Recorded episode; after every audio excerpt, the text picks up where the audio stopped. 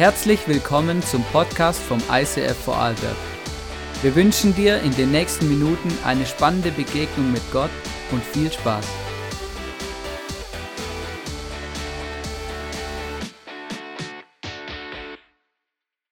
Wir ähm, starten heute in diese Serie Kingdom und weißt du, als Jesus auf dieser Welt war, seine Hauptaufgabe, sein Hauptauftrag, und das ist manchmal äh, sehen wir das auch nicht so ganz richtig.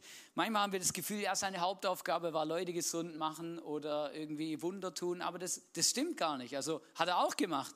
Aber seine Hauptaufgabe, sein Hauptauftrag, sagt Jesus selber, ich bringe, beziehungsweise Schrägstrich, ich predige das Reich Gottes. Und da steckt noch viel mehr drin. Ich habe euch beispielhaft drei Bibelstellen mitgebracht. Es gibt noch viele mehr, ähm, wo Jesus darüber spricht, dass er das Reich Gottes auf diese Welt bringen will. Wir lesen in Lukas 4, Vers 43. Er sprach aber zu ihnen, ähm, also zu Leuten hat er geredet, ich muss auch den anderen Städten das Evangelium vom Reich Gottes verkünden, denn dazu bin ich gesandt. Oder an einer anderen Stelle, Matthäus 12, Vers 28, sagt Jesus, wenn ich aber die Dämonen durch den Geist Gottes austreibe, so ist ja das Reich Gottes zu euch gekommen. Also alles, was er tut, egal ob er Wunder tut, ob er predigt, alles, alles ist immer mit einem Zweck. Ich möchte, dass das Reich Gottes größer wird und sich hier ausbreitet. Apostelgeschichte 1, äh, Vers 3, da heißt es, ihnen zeigte er sich nach seinem Leiden durch viele Beweise, als der Lebendige und ließ sich sehen unter ihnen 40 Tage lang und redete mit ihnen vom Reich Gottes. Also krass, Jesus ist auferstanden. Ne? Weiß nicht, ob du das schon mal gehört hast, er ist gestorben am Kreuz. Er, oft, das ist irgendwo, irgendwo ganz, irgendwo doch präsent. Okay, da ist mal jemand gestorben am Kreuz, deswegen tragen die Christen ein Kreuz mit sich rum. Aber Jesus ist nicht tot geblieben sondern er ist wieder auferstanden am dritten Tag und ist wieder lebendig geworden und hat damit den Tod besiegt. Und weil Jesus wieder auferstanden ist, deswegen verspricht er uns, dass wir eines Tages wieder auferstehen werden und ein ewiges Leben haben dürfen und in Ewigkeit leben können. Und hier Bootcamp mit seinen Jüngern, 40 Tage, weiß nicht, äh, was dir so gefallen hätte, wenn du sagst, hey cool, ich möchte so ein Bootcamp machen mit Jesus 40 Tage lang. Er macht jeden Morgen einen Input. Und worüber redet er? Über das Reich Gottes. Und die Frage ist, ja, was ist denn jetzt das Reich Gottes? Also, was hat Jesus denn eigentlich genau gemeint? Wovon spricht er denn, wenn er sagt, ich bringe das Reich Gottes, ich bin gekommen, um das Reich Gottes zu predigen, ich bin gekommen, um das Reich Gottes zu bringen. Und was Jesus gemacht hat, er hat eigentlich eine neue Kultur kreiert und etabliert, die diese Welt bis dahin noch nicht gekannt hat die in dieser Welt fremd war, und so viel kann ich schon mal vorwegnehmen zu der Message heute, die sich auch zum Teil etwas reibt mit der Kultur dieser Welt. Vielleicht fragst du dich jetzt, wie kann ich ins Reich Gottes kommen oder wie lebe ich denn jetzt heute im Reich Gottes? Und das wären ehrlich gesagt gute Fragen, wenn du sie hättest.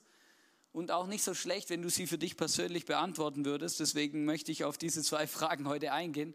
Das erste ist, wie komme ich ins Reich Gottes? Das ist ganz einfach. Jesus sagt, wer an mich glaubt und das Opfer vom Kreuz und an die Auferstehung glaubt, der kann in das Reich Gottes kommen. Wir lesen in 2. Korinther 5, Vers 17, das bedeutet aber, wer mit Christus lebt, also mit Jesus, wird ein neuer Mensch. Er ist nicht mehr dasselbe, denn sein altes Leben ist vorbei ein neues Leben hat begonnen. Wenn du Jesus in dein Leben einlädst, Gott verspricht dir, du wirst ein neuer Mensch werden. Und was heißt es genau? Es gibt da ein paar Details und zwar, Gott verspricht uns, wir werden oder bekommen eine neue Identität. Und warum ist es so? Weil der Besitzanspruch sich wechselt.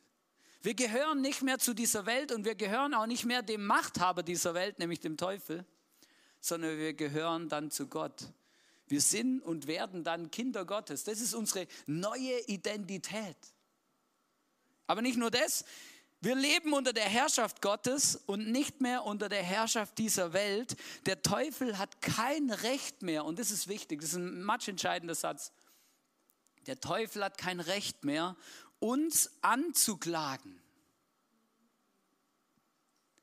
Und ich weiß nicht, ob du dir bewusst bist, dass in dem Moment, wo du vielleicht morgens aufwachst, nachmittags ähm, dir irgendwas einfällt oder du plötzlich denkst, du bist zu schlecht, du hast zu viele Fehler, du bist falsch, du hast das falsch gemacht oder wenn dein schlechtes Gewissen dich überkommt, das sind die Momente, wo der Teufel mit dem Finger auf dich zeigt und sagt, ich habe es ja schon immer gesagt, du bist nicht gut, du bist es nicht wert.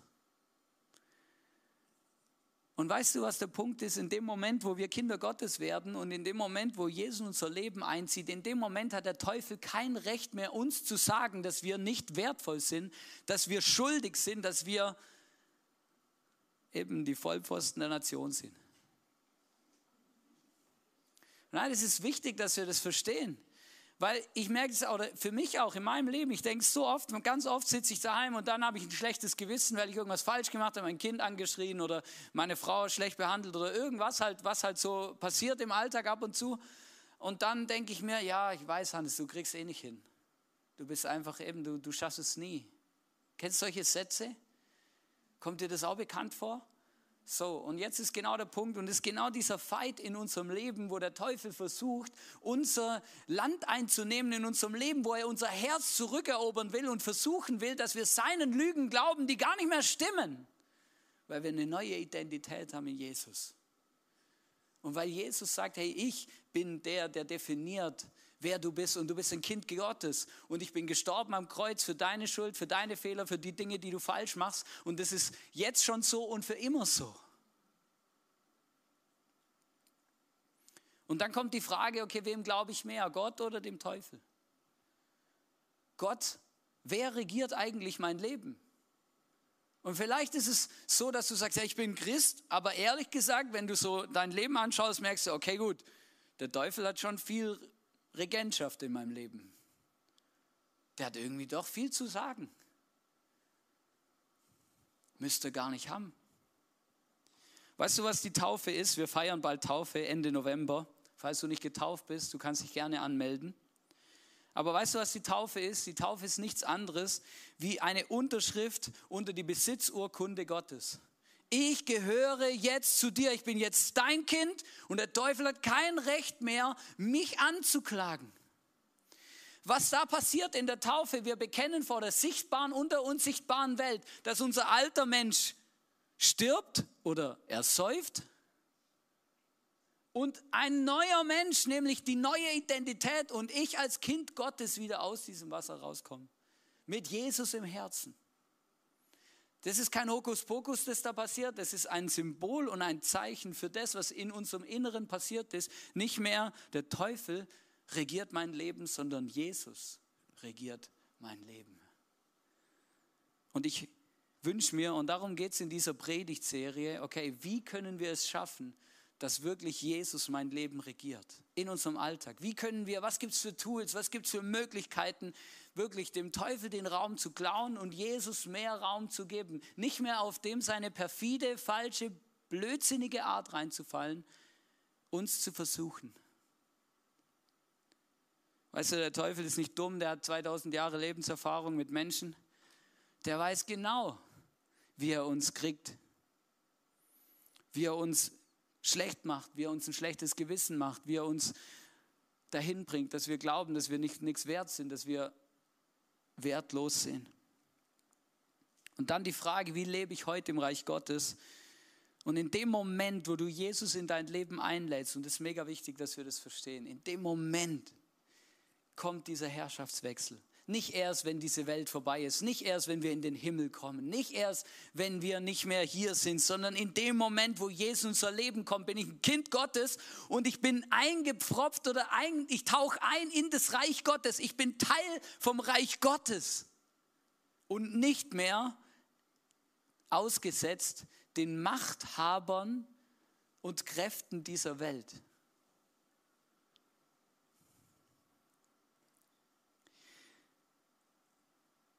Wir beginnen in dem Moment, wo Jesus unser Leben einzieht, in dem Moment kommt auch der Heilige Geist übrigens in unser Leben und er möchte Raum einnehmen. Und dann beginnt ein mega schöner Prozess. Und das ist wichtig, dass wir das verstehen. Es ist ein schöner Prozess. Nicht anstrengend, nicht schwierig, nicht nervig. Es ist ein schöner Prozess. Unsere alte Kultur, alte Gewohnheiten, alte Denkmuster, alte Handlungsmuster mit göttlicher Reich Gottes Kultur zu ersetzen und zu überschreiben. Ich weiß nicht, ob du mit Kultur was anfangen kannst, aber ist so richtig kapiert habe ich, hab ich erst, was Kultur bedeutet, als ich geheiratet habe. Weil dann habe ich erst realisiert, dass es auch eine andere Kultur gibt, wie die, in der ich aufgewachsen bin. So als Kind denkst du ja, es ist alles so normal, wie du das kennst, oder? Du also die, ich, ich, also verstehst du so, du wachst auf, deine Familienkultur ist das Normalste auf der Welt. Du gehst davon aus, eben, dass es überall so ist, wie es bei dir zu Hause ist, dass überall so ist, wie deine Eltern es dir beigebracht haben, wie du aufwächst und dann irgendwann merkst du, das ist gar nicht so.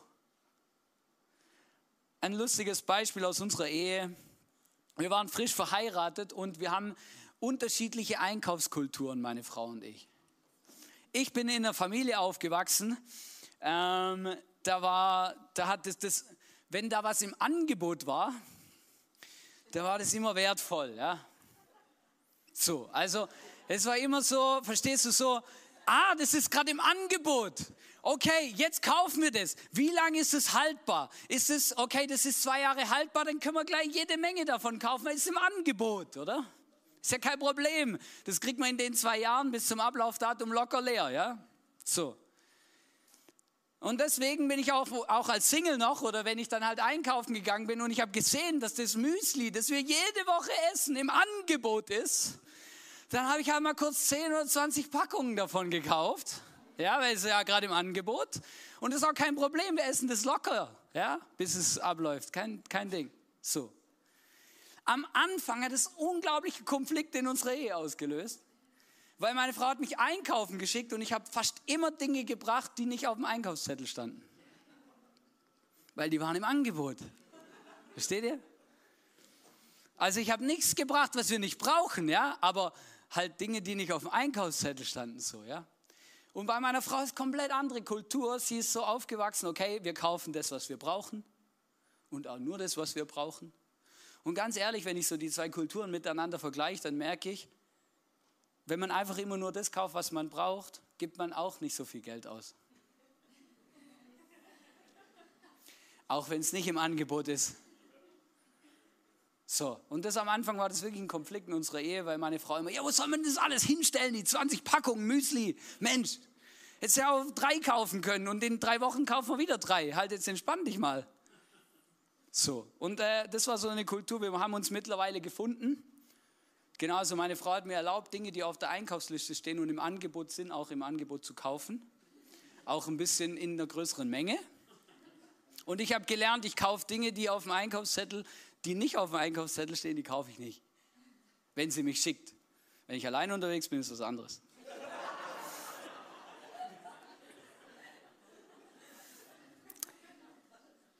Aber der Punkt ist, Kultur. Wir haben eine neue Familienkultur etablieren müssen, weil unsere beiden Kulturen, ihrer Familie und meiner Familie, sind aufeinander gekracht. Und genauso kracht die Kultur, die diese Welt beinhaltet, auf die Kultur Gottes. Das genauso kracht deine Kultur, wenn du als Mensch in dieser Welt aufwachst. Genauso kracht diese Kultur auf diese andere. Wenn du dann dein Leben Jesus gibst und du plötzlich merkst, aha, Jetzt ändern sich plötzlich Dinge, da, da tickt die Uhr anders, das funktioniert anders. Ich mache euch jetzt verschiedene Beispiele. Stellt euch vor, das bin ich. Ich habe euch ein Bild mitgebracht, das bin ich. Und wenn wir in dieser Welt aufwachsen, dann sind wir gewohnt, was normal ist in dieser Welt, Dinge, die normal sind in dieser Welt. Wir sind gewohnt, uns selber zu versorgen mit dem, was wir brauchen.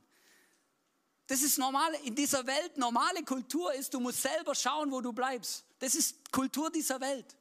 Wir sind gewohnt, uns selber zu versorgen. Das heißt, wir müssen uns selber darum bemühen, dass wir Anerkennung bekommen, dass wir überleben, dass wir haben, was wir brauchen zum Leben. Wir haben eine, eine Kultur und Prägungen davon, was ist Liebe, wie bekomme ich Anerkennung, wann bin ich wertvoll. Und, wenn diese, und das ist diese Kultur in dieser Welt, die denkt ohne Gott.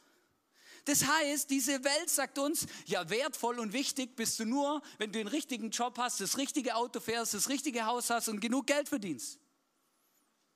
Vielleicht. Aber die Kultur Gottes, im Reich Gottes gilt eine ganz andere Kultur, ist überhaupt nicht vergleichbar. Ist was völlig anderes. Wir sind gewohnt, ohne Gott zu denken. In dieser Welt, in dieser Kultur denken wir ohne Gott. Das heißt, wir müssen selber uns kümmern, selber schauen, dass wir irgendwo bleiben, dass wir irgendwo hinkommen, dass wir, wir müssen irgendwie gucken, wie wir zu dem kommen. Wir haben Sorgen, wir machen uns Angst und das ist auch berechtigt, weil wenn du in diese Welt reinschaust und ohne Gott denkst, dann musst du dir wirklich denken, ja, wie soll das funktionieren? Denken ohne Gott ist richtig krass. Wir müssen es selber schaffen. Und weißt du, was das Schlimmste ist? Das Schlimmste ist, wir lernen von klein auf, wenn wir ohne Gott denken, ich kann niemand vertrauen außer mir selber. Das ist die Kultur dieser Welt. Weißt du, und Gott sagt, Hey, ich kreiere eine neue Kultur. Ich predige das Reich Gottes und in diesem Reich gibt es eine neue Kultur. Und wir müssen lernen, diese Kultur, unser altes Denken aus unserer alten Kultur mit dieser Reich Gottes Kultur zu ersetzen und zu überschreiben. Wir starten, wir haben diese Woche gestartet mit unserem Get Free und weißt du, Get Free ist nichts anderes wie genau das. Hey, wie können wir Gott mehr Raum in unserem Leben geben? Wie können wir diese Dinge, diese, diese Denk- und Handlungs- und Lebensmuster unserer alten Kultur, dieser Welt, die ohne Gott denkt, mit Dingen ersetzen, die, die göttlich sind und die Reich Gottes Kultur sind? Und dann heißt es in Kolosser 1, Vers 13, und das ist ein mega entscheidender Bibelvers, da heißt es, denn er hat uns aus der Gewalt der Finsternis befreit und hat uns in das Reich versetzt, in dem sein geliebter Sohn regiert. Wenn du heute hier bist und du hast dein Leben Jesus anvertraut, du hast ein Gebet gesprochen, gesagt, Jesus, komm in mein Leben, es tut mir leid, ich möchte ähm, deine Vergebung in Anspruch nehmen, dann bist du heute versetzt ins Reich Gottes. Jetzt, in dem Moment.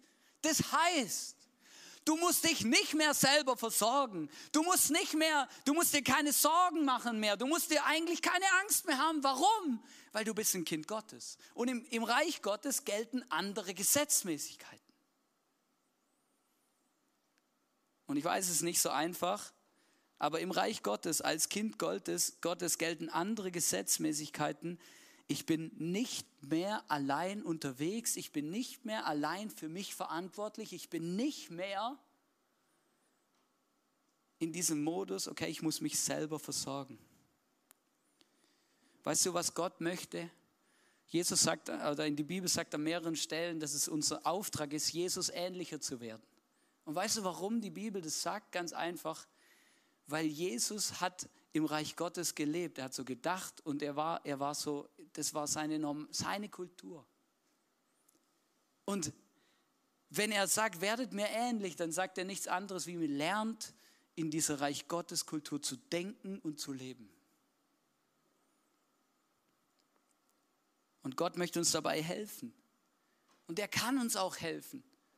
Aber nur, wenn wir es zulassen, nur, wenn wir ihm Raum dazu geben nur wenn wir uns ernsthaft Gott Raum geben und sagen, okay, deck mal auf, was ist denn in meinem Leben alte, weltliche Kultur? Wo denke ich denn nicht so, wie das Reich Gottes das eigentlich machen könnte?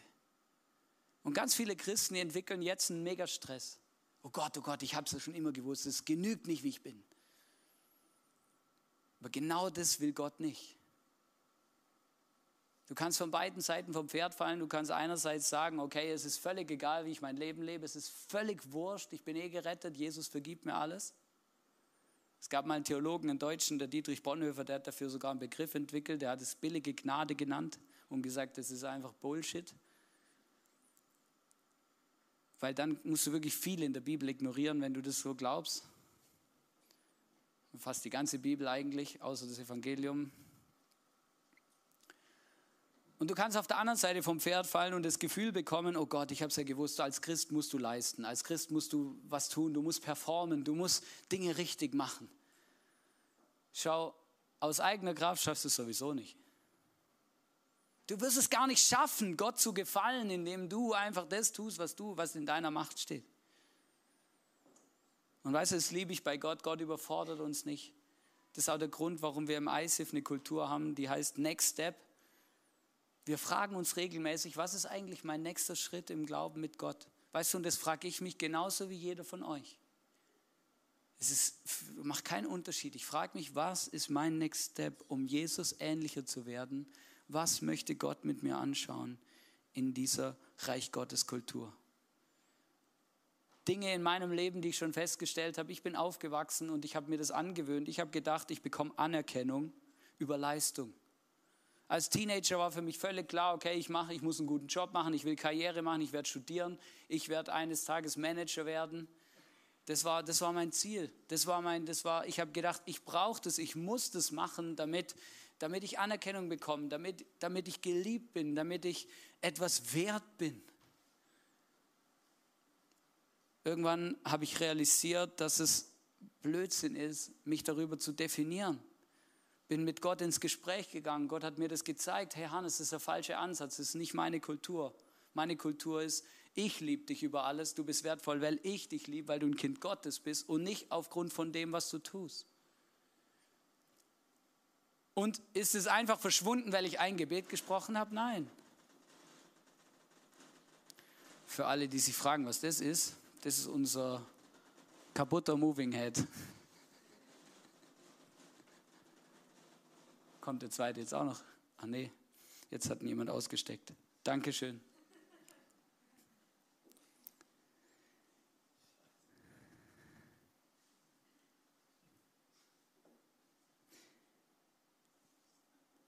Als Teenager war ich der vollen Überzeugung, dass mein Liebestank nur gefüllt werden kann, wenn ich Dates habe und wenn, wenn, wenn, wenn, wenn Frauen mich gern haben.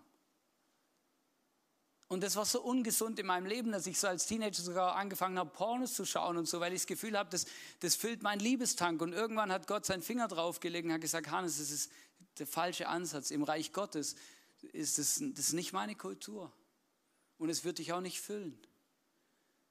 Und dann ging ein Prozess los in meinem Leben, den ich gestartet habe, wo ich gemerkt habe, ah, Gott möchte meinen Liebestank füllen. Sexualität ist ein göttliches Ding und wenn es in göttlichen Ordnungen gelebt wird, dann ist es mega wertvoll und mega powerful und mega schön. Ich weiß nicht, was es bei dir ist, aber es sind viele solche Dinge in unserem Leben, die Gott ändern möchte.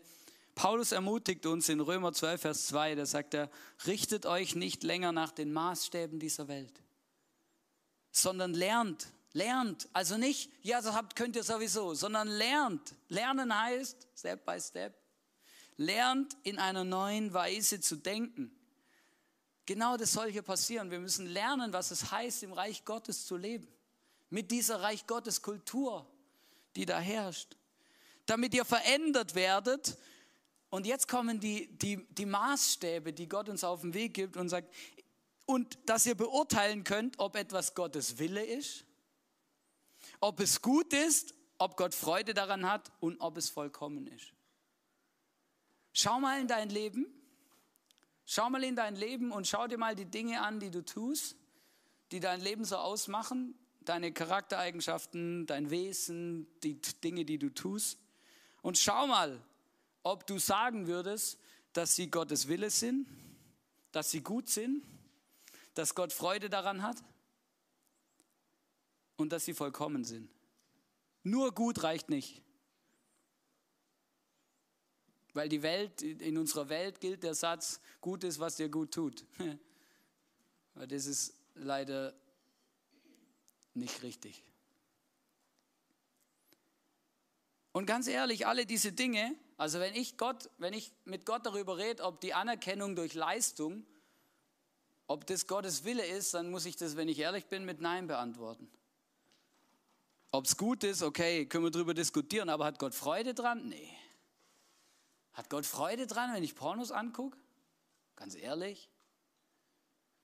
Also, vielleicht, also ja, weiß nicht, kannst selber, be beantworte es selber. Beantworte es selber, ob es Gottes Wille ist.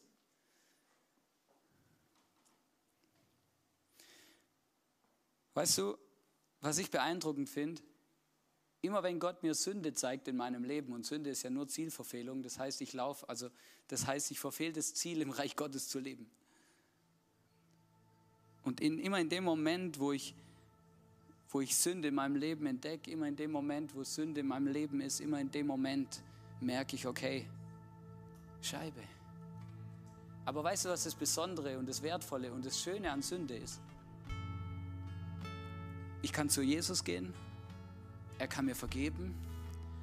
Und immer dann, wenn ich Sünde in meinem Leben entdecke, immer dann, dann begreife ich wieder neu, was für ein Geschenk Jesus gemacht hat am Kreuz, weil ich in dem Moment realisiere, ich würde es einfach gar nicht schaffen aus eigener Kraft. Ich würde es gar nicht schaffen. Und Leute, die, die, die nicht dankbar sein können fürs Kreuz, die haben schon lange nicht mehr realisiert, dass sie Sünder sind. Die Bibel sagt, wir sind alle Sünder, jeder einzelne Mensch, ich auch. Und deswegen ist Jesus auf diese Welt gekommen, um uns unsere Sünden zu vergeben und das damit reinen Tisch zu machen. Und das ist etwas vom Besondersten und Schönen, was es gibt. Ich möchte dich heute fragen, was steht an Gottes Stelle in deinem? Gibt es etwas, das an Gottes Stelle steht in deinem Leben, das wichtiger ist wie Gott? Das nennt man dann Götzendienst. Gibt es etwas, vertraust du auf dich oder vertraust du auf Gott? Das nennt man Selbstversorgung, wenn du auf dich vertraust. Wo definiert Angst dein Leben statt Frieden und Hoffnung? Wo definiert Sorgen dein Leben, obwohl Gott sagt, mach dir keine Sorgen. Im Reich Gottes musst du dir keine Sorgen machen. Ich bin dein Versorger. Ja, wieso mache ich mir dann Sorgen? Ja, weil ich offensichtlich noch nicht gelernt habe, in dieser Kultur des Reich Gottes zu denken. Wo glaubst du dir Liebe und Anerkennung verdienen zu müssen? Weißt du, wie man das nennt? Religiosität. Aber all das möchte Gott in unserem Leben verändern, von Grund auf, grundaktiv verändern. Ich möchte dir zum Abschluss ein Bild mitgeben, das mein Leben wirklich revolutioniert hat. Du siehst hier zwei Bäume, symbolisch zwei Bäume. Man hat mich heute Morgen schon aufgeklärt, sind Äste. Und vielleicht kommen dir die Bäume ja bekannt vor. Vielleicht hast du das ja schon mal irgendwo gelesen oder gehört. Da gibt es den Baum der Erkenntnis von Gut und Böse und den Baum des Lebens. Die standen im Paradies oder stehen immer noch im Paradies. Können wir jetzt theologisch darüber diskutieren. Aber wir lesen in der Bibel ganz am Anfang von diesen Bäumen. Adam und Eva haben gelebt in dem Paradies bei Gott. Und Gott hat diese Bäume dort aufgestellt, weil er keine Marionetten wollte, Menschen, die einfach machen, was er tut, sondern er wollte Menschen, die sich aus eigener Kraft und eigenem Willen für seine Liebe und für eine Beziehung mit ihm entscheiden. Und er hat gesagt, im Paradies galt das Gesetz, ihr dürft alles essen, von allen Bäumen, von jedem, von jedem Baum, alles ist okay, aber esst nicht von diesem Baum, weil wenn ihr das tut, dann muss ich euch aus dem Paradies rauswerfen. Und was war das Paradies? Das Paradies war nichts anderes wie Reich Gottes Kultur. Reich Gottes Kultur. Reich Gottes Kultur. Man kann jederzeit zu Gott kommen, man kann immer mit Gott sprechen, alles im Paradies. War alles so wie im Reich Gottes, weil das ist das Reich Gottes. Und dann haben die Menschen sich dafür entschieden, diese Frucht zu essen und sie, haben, sie wurden versucht und sie haben diese Frucht gegessen. Was ist passiert? Gott hat sie aus dem Reich Gottes, aus dem Paradies schmeißen müssen, weil Gott ein liebender, gerechter Gott ist, ein heiliger Gott. Und weißt was passiert ist? Wir sind auf diese Welt verbannt worden als Menschen und in dieser Welt regiert der Teufel. Der, der die Adam und Eva versucht hat. Und weißt du, was mir geholfen hat, dieses Bild, hat mir unglaublich, aber das zu verstehen. Ich möchte euch da kurz eine Geschichte erzählen. Ich war im Urlaub im August und wir haben ja im August schon gewusst, dass wir auf zwei Morgen-Celebrations umstellen und so. Und am Anfang hat mich das auch, am Anfang war ich voller Glaube und voller Freude und voller Hoffnung und gesagt, okay, das wird mega cool, ich, das wird richtig gut, ich freue mich drauf. Und dann im Urlaub, so am Ende des Urlaubs habe ich so realisiert, wenn ich jetzt heimkomme, dann wird es ernst, weil dann bereiten wir uns darauf vor, auf diese Umstellung. Und die letzten zwei Nächte im Urlaub habe ich nicht gut geschlafen, sogar richtig beschissen geschlafen. Und wer mich kennt, der weiß, es kommt eigentlich nicht vor. Ich kann immer und überall schlafen ähm, und ich kenne das eigentlich nicht, schlecht zu schlafen. Das ist nicht Teil meines Lebens. Ich bin damit gesegnet, gut zu schlafen. Und dann bin ich da im Bett gelegen und habe Albträume gehabt. Und weißt du, was ich geträumt habe? Ich habe Albträume gehabt. Ich habe geträumt, dass das Projekt mit den zwei Celebrations schief geht. Ich habe geträumt, dass ich habe mich vorm, ich habe einen Traum gehabt, wo ich vorm Gericht stehe und uns jemand anklagt, ähm, quasi, dass wir irgendwelche Regeln brechen und irgendwelche ähm, Dinge falsch machen. Äh, dann habe ich der, der, die, die Anklage, dass sie uns die Celebration Hall schließen wollten ähm, und so. Und das habe ich geträumt. Und dann bin ich nach, in diesem Traumplan schweißgebadet im Bett aufgewacht und hatte so eine Angst im Bauch so richtige Angst. Ich habe so richtig Angst gehabt. Oh Gott, was ist, wenn da was Schlimmes passiert? Was ist, wenn, wenn das nicht funktioniert? Was ist, wenn, wenn, was ist, wenn das, der Plan nicht aufgeht und dann alle Leute böse auf mich sind? Was ist, was ist dann? Ich habe so eine Angst gehabt. Und weißt du, was ich gemacht habe in dem Moment? Oder weißt du, was passiert ist? Ich habe ein Zelt aufgestellt. Ich mache euch jetzt ein Bild, ein Symbol. Ich habe ein Zelt aufgestellt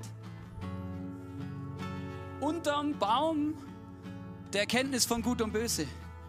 Hier, das war meine Realität in dem Moment. Ich hatte Angst. Und ich habe dieser Angst Raum gegeben.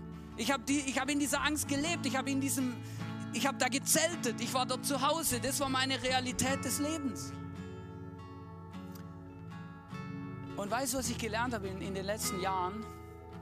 In den letzten Jahren habe ich gemerkt, ich muss an der Stelle, an diesem Platz hier in meinem Zelt unterm Baum der Erkenntnis von Gut und Böse, in dieser Kultur dieser Welt, ich muss hier nicht bleiben.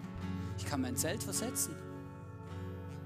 Ich kann mein Zelt versetzen. Und weißt du, was ich dann gemacht habe? Da in dem Bett nach meinem Albtraum, wo ich da gelegen bin, mit dieser Angst im Bauch, bin ich ins Gebet gegangen und das ist auch ganz, es klingt immer so spektakulär, ins Gebet gehen, aber ich habe einfach mit Jesus geredet. Ich habe gesagt, Jesus, das ist nicht deine Kultur. Diese Angst gehört nicht zu meinem Leben. Das ist nicht meine Identität. Ich komme jetzt zu dir. Ich zelte unterm Baum des Lebens. Das ist meine Realität. Das ist meine Identität. Und Teufel, du hast kein Anrecht, mir Angst zu machen vor etwas Großartigem, wo Gott uns gesagt hat, dass wir es tun sollen. Und dann habe ich zu Jesus gesagt, bitte hilf mir, bitte begegne mir jetzt. Und dann hat es so eine Viertelstunde gedauert ungefähr. Aber ich bin in meinem Kopf, habe ich mein Zelt abgebaut und bin zum anderen Baum gegangen und habe mein Zelt dort wieder aufgebaut und habe mich in das Zelt gesetzt. Und dieses Bild hat mir mega geholfen. Und so nach einer Viertelstunde bin ich ganz ruhig geworden. Und ich habe diese Angst eingetauscht bei Gott mit dem Frieden Gottes. Und dann ich, bin ich wieder eingeschlafen und habe gut geschlafen bis zum nächsten Morgen. Das habe ich zweimal erlebt. Und zweimal habe ich genau das Gleiche getan. Jedes Mal habe ich mein Zelt versetzt. Möchte ich heute fragen, wo ist es bei dir in deinem Leben dran, dein Zelt zu versetzen? Wo badest du dich? Wo lebst du in dieser Kultur und entscheidest dich nicht dafür, das zu ändern? Schau, du, du kannst dir keinen Frieden kreieren, aber du kannst dich entscheiden, dein Zelt zu versetzen. Du kannst dich dafür entscheiden, deinen Standpunkt und dein Denken so zu verändern, dass du sagst, ich gehöre nicht hierher. Du kannst die Realitäten und Wahrheiten Gottes in dieser Situation aussprechen. Die Bibel sagt, du hast den Frieden. Ich möchte, bin gekommen, um dir Frieden zu schenken. Es gibt so viele Bibelstellen. Ich habe angefangen, Bibelstellen aufzuschreiben. Jeden Tag schreibe ich Bibelstellen auf, weil ich merke, es hilft mir in der Situation. Und weißt du, was ich schreibe? Seit Wochen schreibe ich den gleichen Bibelvers auf als Vorbereitung für diese zwei Celebrations, weil ich weiß, der Teufel versucht mir Angst zu machen. Weißt du, was ich schreibe? Ich schreibe immer den gleichen Bibelvers, Psalm 118, Vers 8. Und jedes Mal, wenn ich Angst habe und Angst in mein Leben kommt und ich mich unsicher fühle, dann sage ich dem Teufel den gleichen Bibelvers. Und zwar jedes Mal sage ich zu ihm, es ist besser, auf den Herrn zu vertrauen, als sein Vertrauen auf Menschen zu setzen. Punkt. Und dann sage ich, ich vertraue Jesus. Ich tue mein Zelt am richtigen Baum positionieren. Punkt. Natürlich spielen da manchmal meine Emotionen verrückt, das ist normal. Aber ausgesprochenes Wort Gottes hat Power. Und wie ich reagiere und in welcher Kultur ich mich befinde und in welcher Kultur ich lebe, darauf habe ich einen Einfluss. Und dann beschenkt uns Gott mit dem Rest.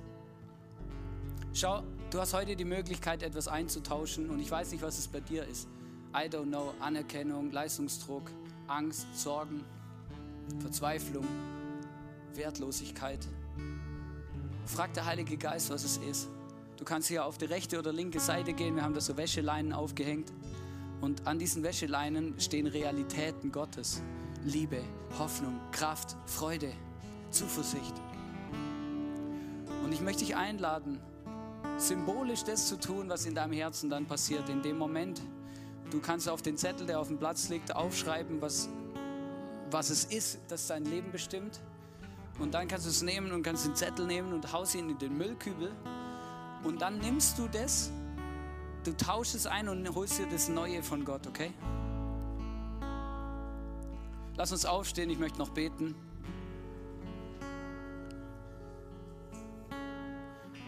Heiliger Geist, ich lade dich ein in unser Leben. Ich weiß, du bist schon da. Ich bitte dich, begegne und sprich zu unseren Herzen. Zeig uns, wo wir unterm falschen Baum zelten. Zeig uns, dass du die Kraft hast, unser Zelt mit uns zusammen zu verrücken. Ich danke dir für dieses Bild, das hat wirklich mein Leben verändert, Jesus. Und ich bitte dich von ganzem Herzen, komm du in mein Leben und zeig mir immer wieder, was deine Kultur ist und was in deiner Kultur für eine Realität herrscht. Ich möchte nach deiner Kultur leben und in deiner Kultur leben.